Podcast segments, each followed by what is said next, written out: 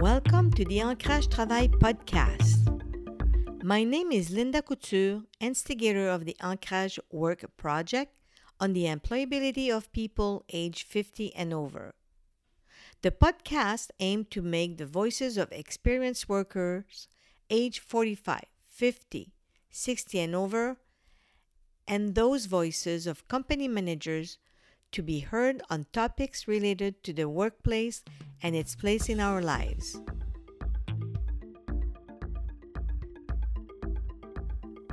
Have you ever wondered how people and companies feel about remote working? According to a recent poll by the firm VMware Canada, only 8% of Quebecers want to go back to the office environment 100%. Did anyone ever ask you how you feel about working remotely? And what are the benefits and struggles of remote working? My guest today is Peter Stockland, an entrepreneur and a gifted journalist, editor, and professional writer with four decades of experience. His own writing has appeared in the Globe and Mail, Maclean's, the National Post, and various news publications across Canada. He is a former editor of Montreal's The Gazette and co founder of Convivium magazine, as well as former editor in chief of Reader's Digest, Best Health, our Canada magazine. He also taught editorial and opinion in the journalism program at Concordia University. What an impressive track work record. He is regularly invited to judge national level newspaper and magazine writing awards. Check him out at thewoodworker.ca. I had the pleasure to talk with him about remote working and the effect and impact on his daily work. Let's hear what he had to say.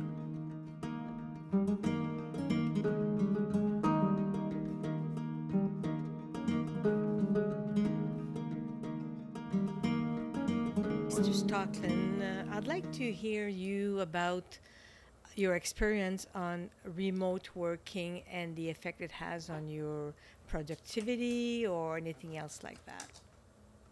I will say one thing, uh, but possibly two things. One is I, at one level, I can get a great deal more done because most of the time I'm not being interrupted. So I, once I get started on a task, I can uh, focus on it and get it completed.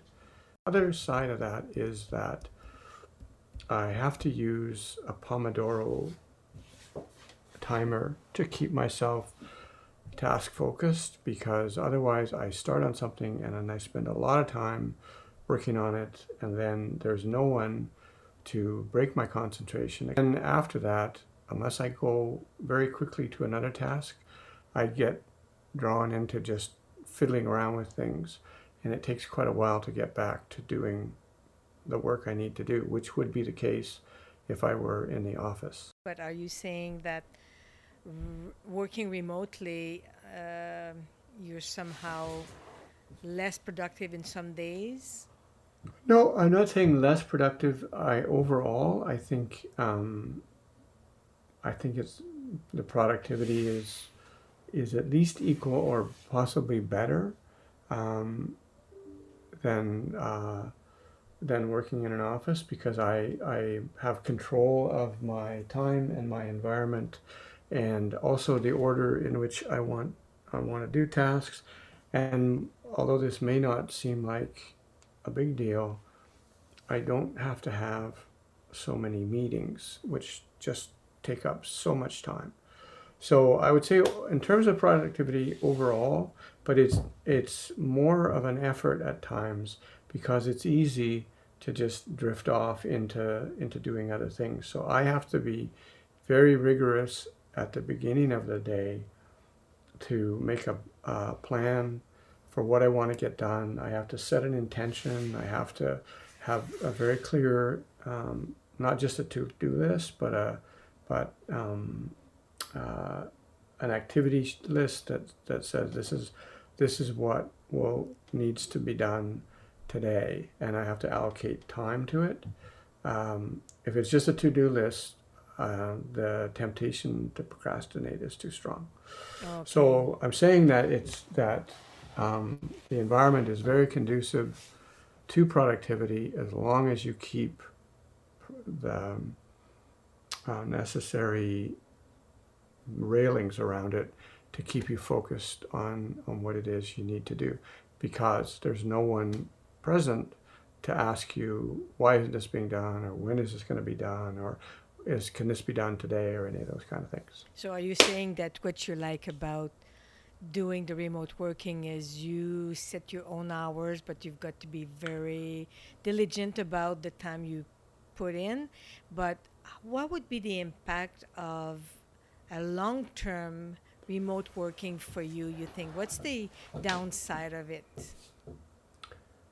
well um, i don't know that there would be well i can think of one but um, long term because of the nature of the work i do so it's it would be really hard to extrapolate this or generalize it to other kinds of work but i do work that requires intense concentration on on language and on writing and those kinds of things. Um, and so like when i'm in the midst of doing that i don't i don't need anybody else around. In fact it's it's very very helpful not to have anybody else around.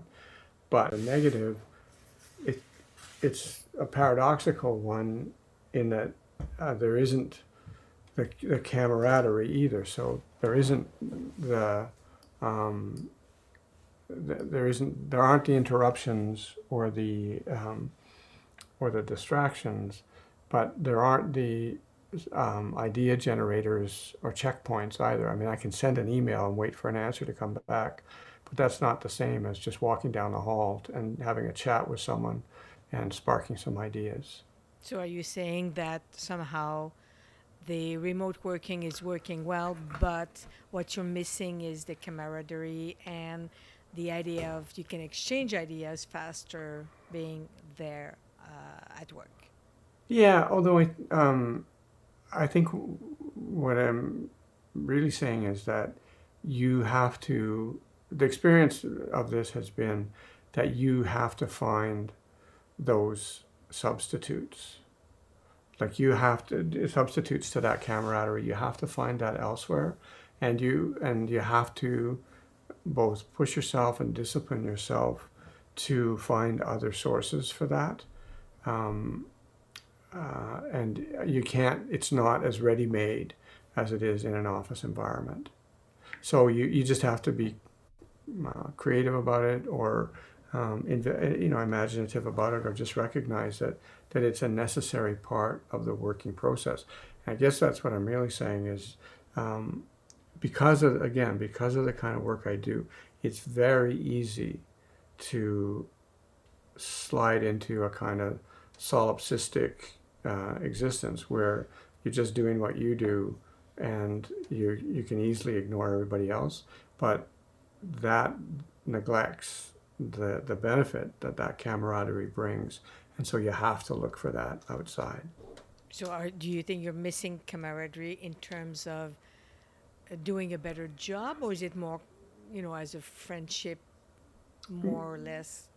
no no it's more in terms of doing like doing a better job and making sure that that you're sparking um, uh, you're sparking the ideas that that need to be sparked. Like it's not about you know fun and enjoyment. It's it's about um, you can get stuck in just thinking the, th- the same thoughts that always, that you're always thinking.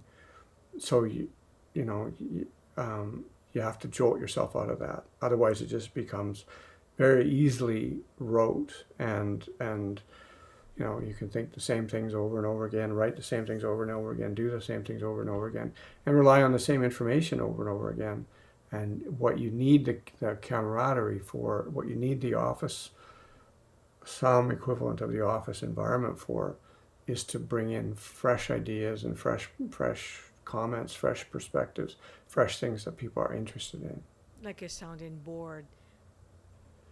Yeah, or, or a spark, um, more even than a sounding board, a spark, someone that, you know, you're thinking something is really important and they think they're thinking about something else entirely. Oh, And you know that that happens in again in the kind of work I do that that happens almost organically in um, in the office environment. Um, it it happens so organically that it can become a distraction, but um, but you but it does have that positive benefit. To like to make it concrete you're you know somebody comes in in the morning and they start talking about a book that they read.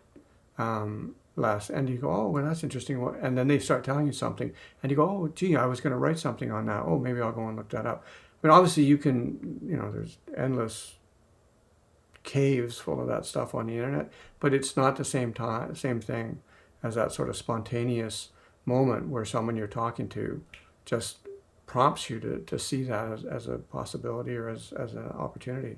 And so, yeah, I have to be really, um, the word that often gets used is intentional about seeking those kinds of things out. oh, thank you. So, in in two sentences, what would be the pros and the cons of remote working?